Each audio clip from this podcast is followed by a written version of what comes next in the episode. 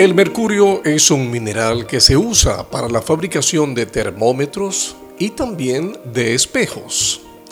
Pues bien, en la China tenían hace muchos años un método bien simple para preparar el mercurio y fabricar los espejos.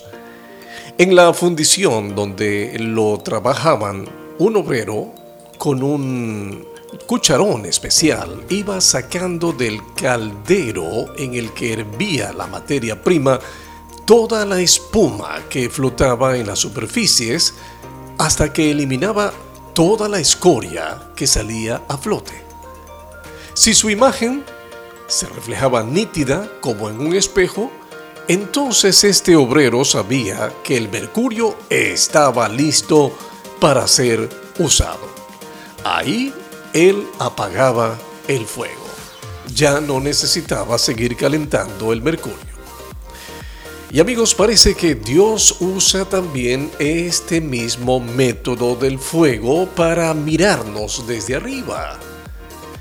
Después de que hemos pasado por diversas pruebas y tribulaciones en el crisol de la vida, Dios mira si la imagen de su Hijo se refleja nítida en nosotros.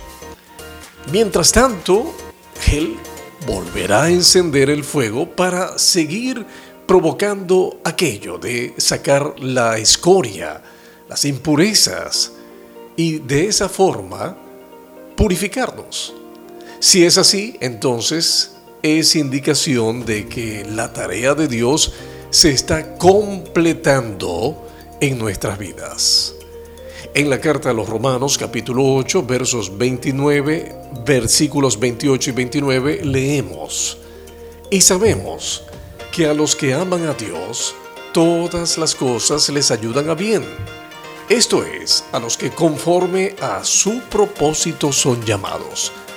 Porque a los que antes conoció, también los predestinó para que fuesen hechos conformes a la imagen de su Hijo para que Él sea el primogénito entre muchos hermanos.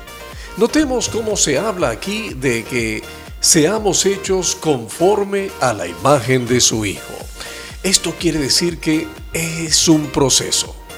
Es un proceso de purificación al cual necesitamos ser sometidos. La purificación, por cierto, tiene que ver con una prueba. Las pruebas las dificultades, llámense enfermedades, problemas familiares, necesidades económicas y tantas otras situaciones difíciles que nos correspondan enfrentar. Todo eso es para purificarnos y para que se pueda ver así también la imagen del Hijo de Dios en nosotros. Cuando llegue ese tiempo de prueba y de purificación, recordemos una vez más, que todas esas cosas nos van a ayudar para bien, para nosotros los que hemos sido llamados con el ánimo de mejorarnos y de purificarnos.